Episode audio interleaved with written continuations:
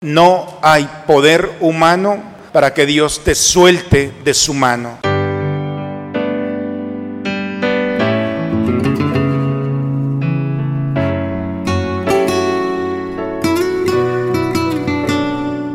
Bienvenidos a la Santa Misa.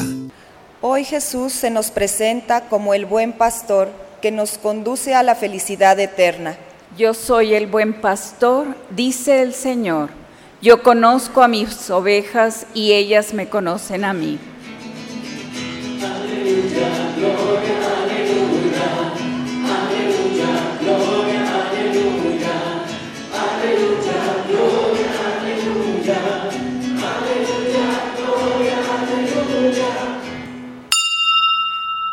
Que el Señor esté con ustedes. Proclamación del Santo Evangelio según San Juan. En aquel tiempo Jesús dijo a los judíos, mis ovejas escuchan mi voz, yo las conozco y ellas me siguen.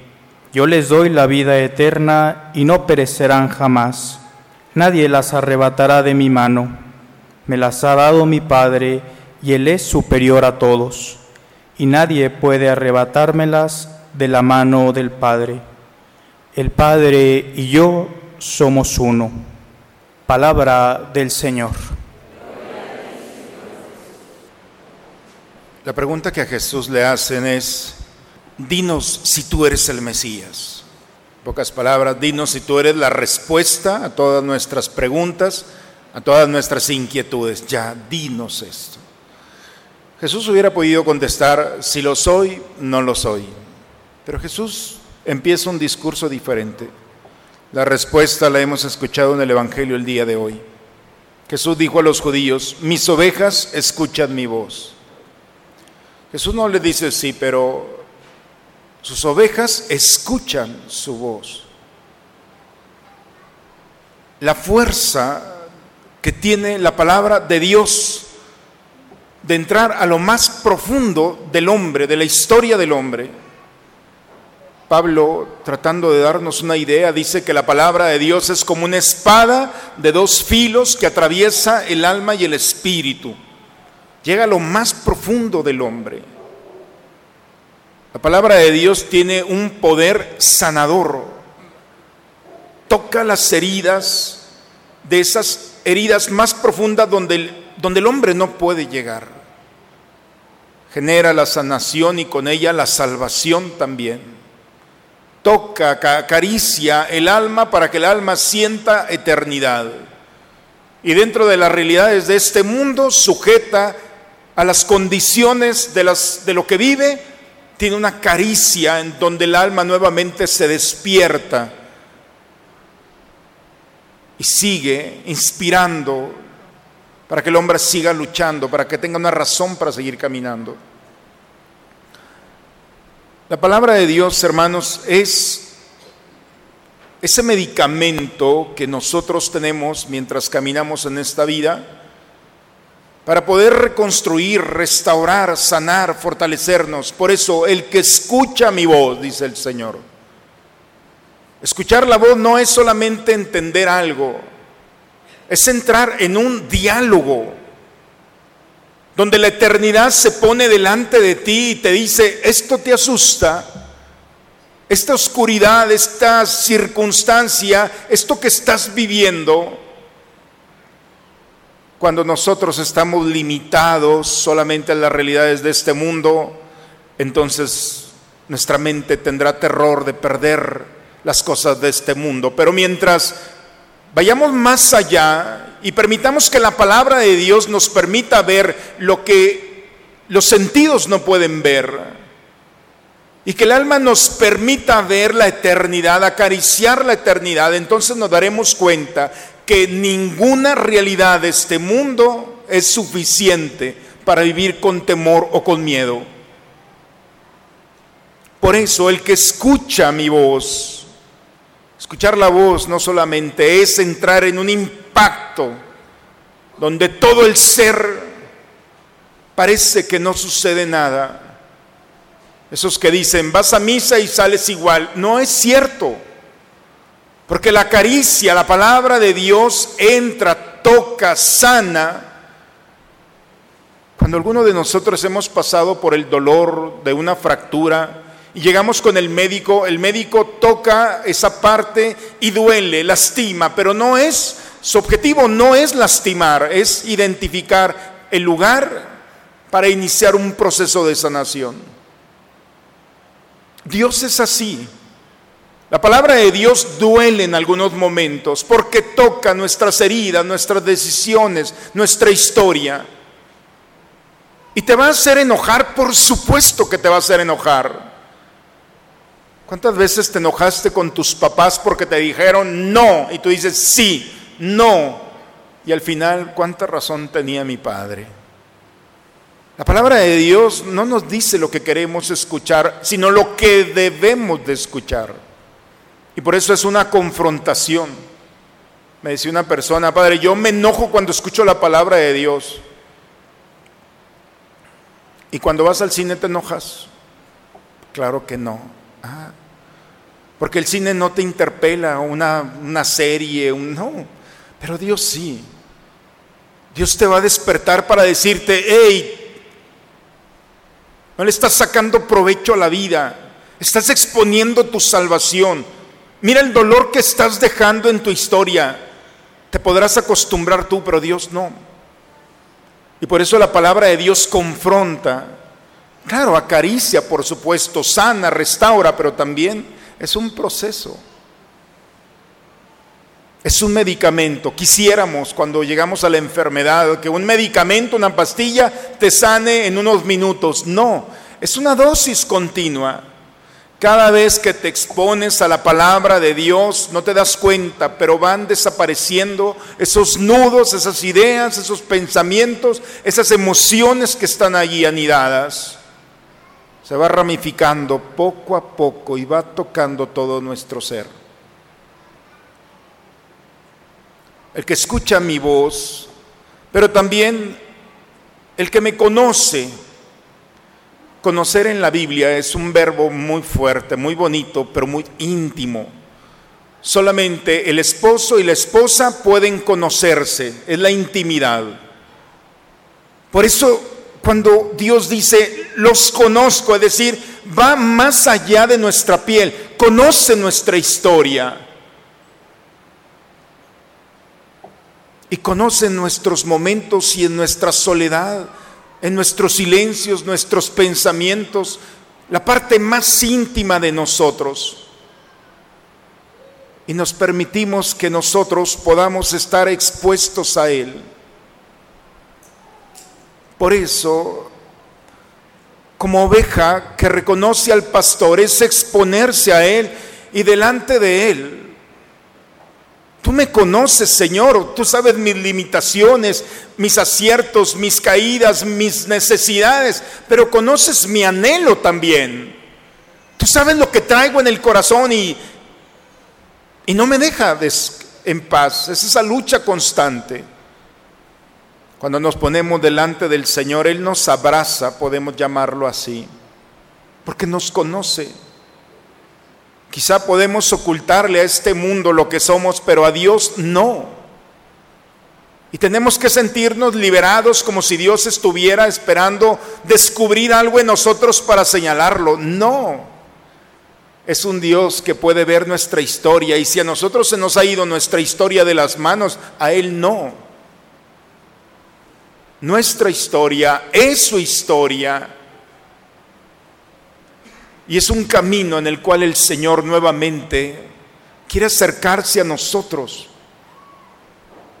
para decirnos que el exponernos a Él no es una pérdida de tiempo, es una inversión a todas nuestras posibilidades que podemos hacer. Él perfecciona nuestras ideas, nuestros sentimientos, nuestras decisiones. Jesús también les dijo, mis ovejas me siguen. Hay un pasaje que a mí me gusta mucho en la escritura y muchas veces he hablado de él porque es, es el mío, cada quien tendrá el suyo. Una mujer va a sepultar a su hijo viuda, enferma, anciana, único hijo, y esta mujer va inmersa en su dolor. Esta mujer no ve a Jesús, pero Jesús sí la ve a ella. Sé que Jesús se acerca a ella y la abraza, no llores, le dice, no llores. Toca el féretro, despierta al muchacho, se lo entrega a la madre y la madre pasa del dolor más profundo al gozo más grande que una madre puede tener. Volvió a tener a su hijo. ¿Ustedes creen que ese día se le olvidó a esta mujer en su historia? Ni en esta vida ni en la otra. Esa mamá pudo olvidar ese día. El peor momento de su vida se convirtió en el más bello momento. Seguir, hermanos, a Jesús no significa ir atrás de Él. Seguir a Jesús es como Él dejar una huella, un momento histórico en nuestra vida de nuestro encuentro con Él y con aquellas personas que encontramos en nuestro camino. Podemos justificarnos de decir, yo no puedo dejar una huella en el corazón de los demás. Bien, pero como cristiano no es opcional. Jesús fue inspirando poco a poco con todos aquellos y aquellas. Había un hombre cansado de su vida, harto, parecía que todo estaba bien, pero todo estaba mal. Jesús se detiene delante de él y le dice, sígueme. Sé que ese hombre se levantó y lo siguió. Estamos hablando de Mateo y dejó un evangelio maravilloso. Ajá. Una palabra, sígueme, cambió la historia. Nunca se le olvidó a Mateo ese día. Y podemos buscar todos los pasajes de la Escritura, cómo Jesús, cada mirada, cada palabra, cada gesto, cada cercanía que tenía, se le llama carisma, tenía un carisma para poder tocar la historia, porque estaba lleno de bondad, porque buscaba el bien del otro, porque no solamente quería tocar, sino quería salvar al otro, ser un camino, un puente para que el otro encontrara al Padre. Por eso, esas tres realidades, escuchar a Dios, dejar impactarnos por su palabra, abrirnos a Él, Señor, este soy yo, así como soy, tú sabes mis limitaciones, pero tú sabes, dicen que cuando Dios nos ve, no nos ve como estamos, sino lo que podemos hacer, lo que podemos ser. Entonces Él ve el potencial que tenemos e ilumina y concede el valor y las gracias para seguir providentemente haciendo las cosas maravillosamente. Pero también nos inspira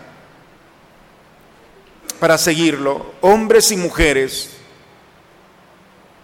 Hay libros como estos que hablan de hombres y mujeres, santorales, de todas las edades, de todos los sexos, no importa Aquel que se expone a la vida de Dios cambia su historia. San Ignacio de Loyola, uno de los santos más queridos, un hombre, un soldado que un día una bala le destrozan las piernas, va y da a casa de una tía, una pariente cercana, en la que los únicos libros que tenía era la vida de Cristo y la vida de los santos. Y este militar preparado de carrera le pide a la tía, dame algo de leer, pues es lo único que tengo. Y este hombre empieza a leer, a ver qué es esto.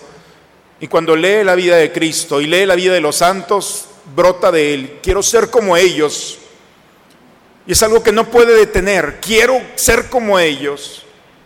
Cuando en un primer momento se resistió a esto, después quería eso. Yo puedo ser como ellos. Y después empieza en una crisis que terminó convirtiéndolo en uno de los santos más queridos. Hermanos, podemos ser como Cristo. Podemos vivir como Él. Y si no podemos humanamente, Él está dispuesto a entrar en nuestra historia personal. Si vieron el Evangelio el día de hoy, es el Evangelio más pequeño, son, son cuatro rengloncitos muy pequeños. La, la humildad no corresponde al... Estoy hablando más que Él. Pero quería decir esto porque hay tres promesas. En esto en esto que parece que no hay nada, hay tres promesas de Jesús para ti. Y son tan importantes que tengo que recordártelas. Dice Jesús, yo le doy la vida eterna. Es su primera promesa. No te vas a morir. Vas a cerrar los ojos para este mundo, pero los vas a abrir para la eternidad. Si resolvemos el problema de la muerte, resolvemos el problema de la vida.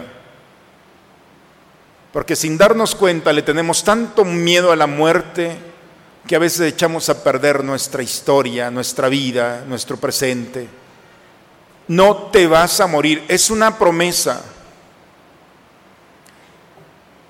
Y lo único que tienes que hacer es reconocerlo como pastor. La muerte, hermanos, dura muy poco. Dios me ha permitido en todos estos años de sacerdote acompañar no sé ya a cuántas personas en sus últimos momentos. Es el privilegio de ser, yo creo, entre otras cosas. Al principio me daba miedo, después no me da gusto, pero al menos me da, es un privilegio poder acompañar a alguien para cerrar los ojos para este mundo. Dura muy poco. Cierra tus ojos, muchas veces le he dicho, cierra tus ojos los vas a abrir para la eternidad. Y el dolor y la situación pasa y lo que parecía que no terminaba se convierte en un gozo para ellos y una tristeza para nosotros porque ahora tenemos que acostumbrarnos a vivir sin ellos. Es la promesa del Señor, no te vas a morir, no le tengas miedo. Va a durar muy poco, cerrarás los ojos y los abrirás y delante de ti estará el amor Santo Tomás bellamente dice que si Dios no permitiera este momento entre nuestra alma y Dios, el alma se aniquilaría de amor. El alma no puede soportar tanto amor si Dios no lo permite. Se va a estrujar de amor y se va a desprender. Por eso el texto del día de hoy nos dice bellamente, no hay dolor, no hay sufrimiento, no hay tristeza, el sol no nos hará nada. Esa es la eternidad.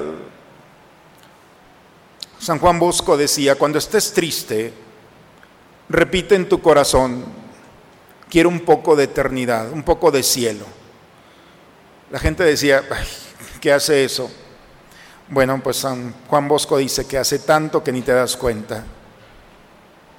Cuando llega la tristeza, alma, te voy a dar un poco de eternidad y el Señor es el único que puede dárnosla. Es una caricia al alma. Cuando alguien le dice a su alma, no te preocupes alma, venga lo que venga, yo te voy a llevar a Dios. Es el mejor piropo que puede recibir el alma para sostenernos, para recuperarse, para seguir luchando. La segunda promesa, no perecerás, no perecerás jamás. Cuando el demonio le dice a Dios, déjame tocar a este hombre, a Job está en la escritura, no es un vecino de la parroquia, ¿eh? porque si no van a pensar. Es, déjame tocarlo.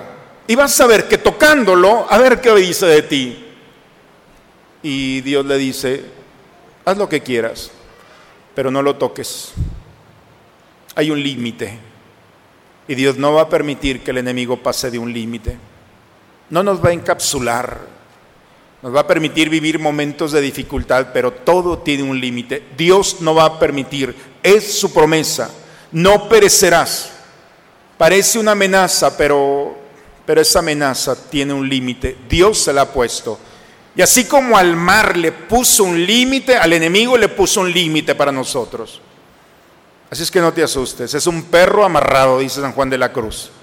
Claro que si te acercas te va a morder. Pero si te mantienes un poco a distancia, no te preocupes, va a ladrar y haga lo que haga, pero no hará nada. Y la tercera es la más bonita de todas. Nadie las arrebatará de mi mano.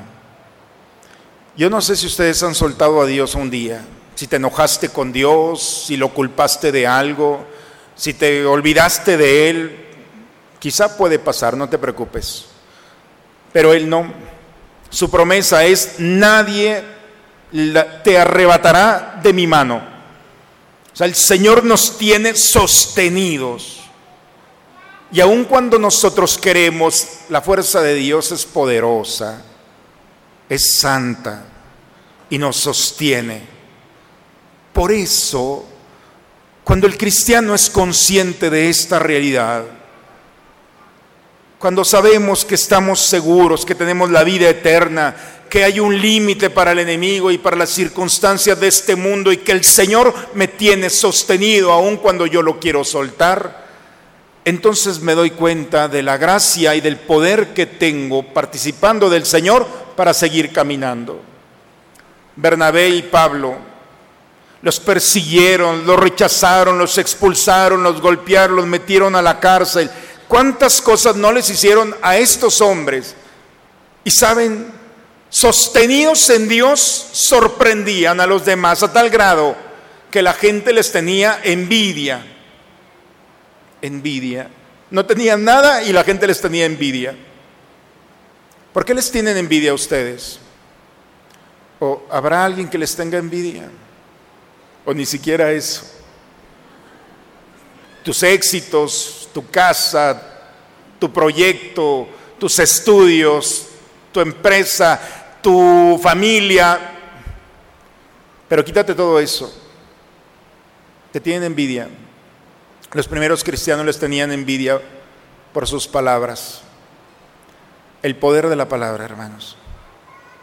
La fuerza que tenían de poder transformar a través de la palabra que Dios suscitaba en ellos las circunstancias sigue siendo la misma realidad. El cristiano tiene que ser, podemos llamarlo así, por las potencias del mundo, tiene que ser envidiado por nuestras palabras. Nuestra palabra participa de la de Jesús. Por eso, cuando rezamos el Padre nuestro, no es Padre mío, es Padre nuestro Primero es Jesús y luego nosotros. Jesús habla en nosotros, vive en nosotros, respira en nosotros. Y cuando nos damos cuenta de esto, entonces podemos decirle a alguien, no te preocupes, es Jesús el que habla. Esto no es la última palabra.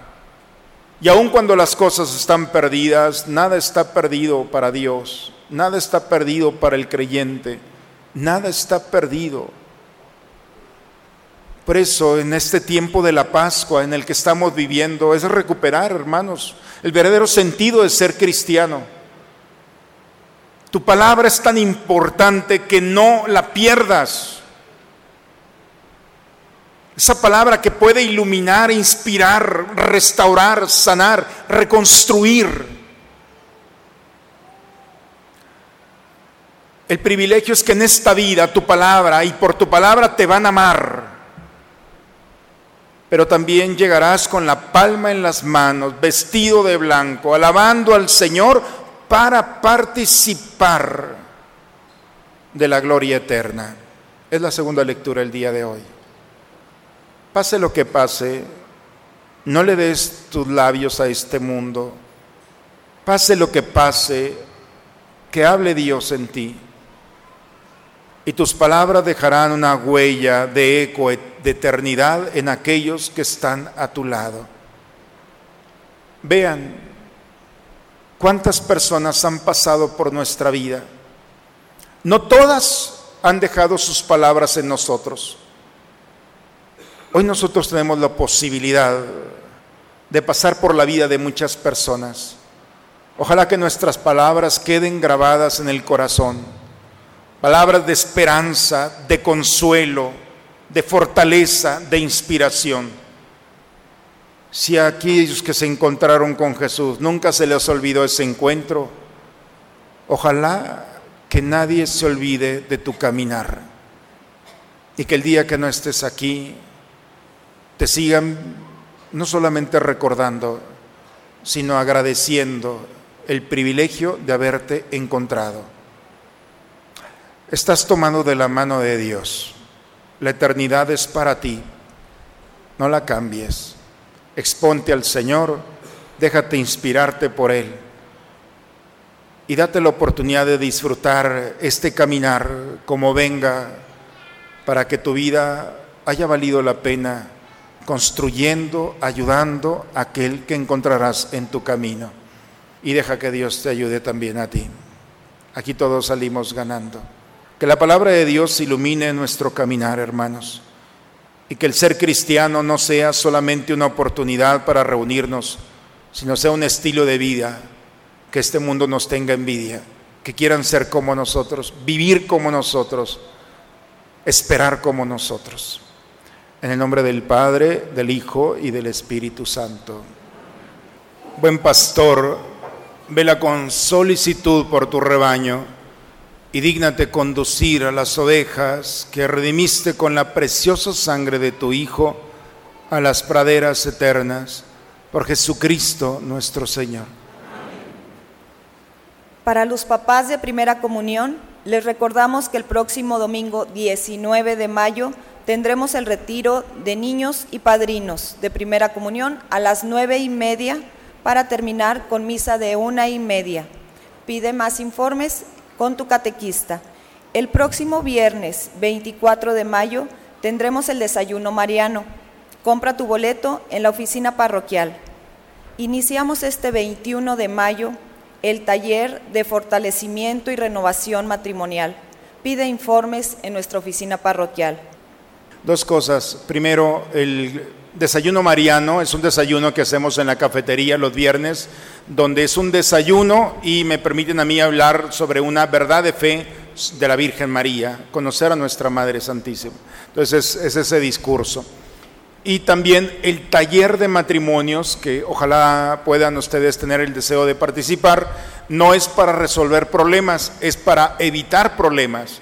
Por eso no necesitan tener problemas para venir, sino ya que, sino al contrario, tener el deseo de no tener problemas, de alimentarse y tener recursos. Las personas que lo dan son extraordinarias. Este es el cuarto taller. De todos los talleres que hemos tenido, todos los matrimonios aún perseveran, gracias a Dios, y han recibido recursos, herramientas para seguir adelante. Un solo matrimonio es el que para mí no iba a funcionar y pequé de, desesperanza. Me los encontré en una boda, los veo y digo, padre, ¿cómo está? Dije, hasta los que no pensé, funciona esto. ¿eh? Entonces, bueno, pero pues es, es una maravilla tener esta oportunidad. Empezamos ya ocho martes, ocho sesiones extraordinarias. Vale la pena. El Señor esté con ustedes. La bendición de Dios Todopoderoso, Padre, Hijo y Espíritu Santo, descienda sobre ustedes, sobre sus familias y permanezca siempre. Que la alegría del Señor sea siempre nuestra fuerza, podemos irnos en paz. Hermanos, solamente algo que quiero, me nace del corazón. No hay poder humano para que Dios te suelte de su mano. ¿Queda claro? Ojalá que, como decimos, como decía mi abuelita, ojalá que un día digan, como decía el padre Mario, ya viejito, no hay poder humano. El Señor te tiene sostenido, cumple su promesa, déjate conducir, que Él te fortalezca siempre. No le tengas miedo a nada. Vamos bien acompañados. Muy bonita semana para todos, hermanos. ¿Que dónde está Dios?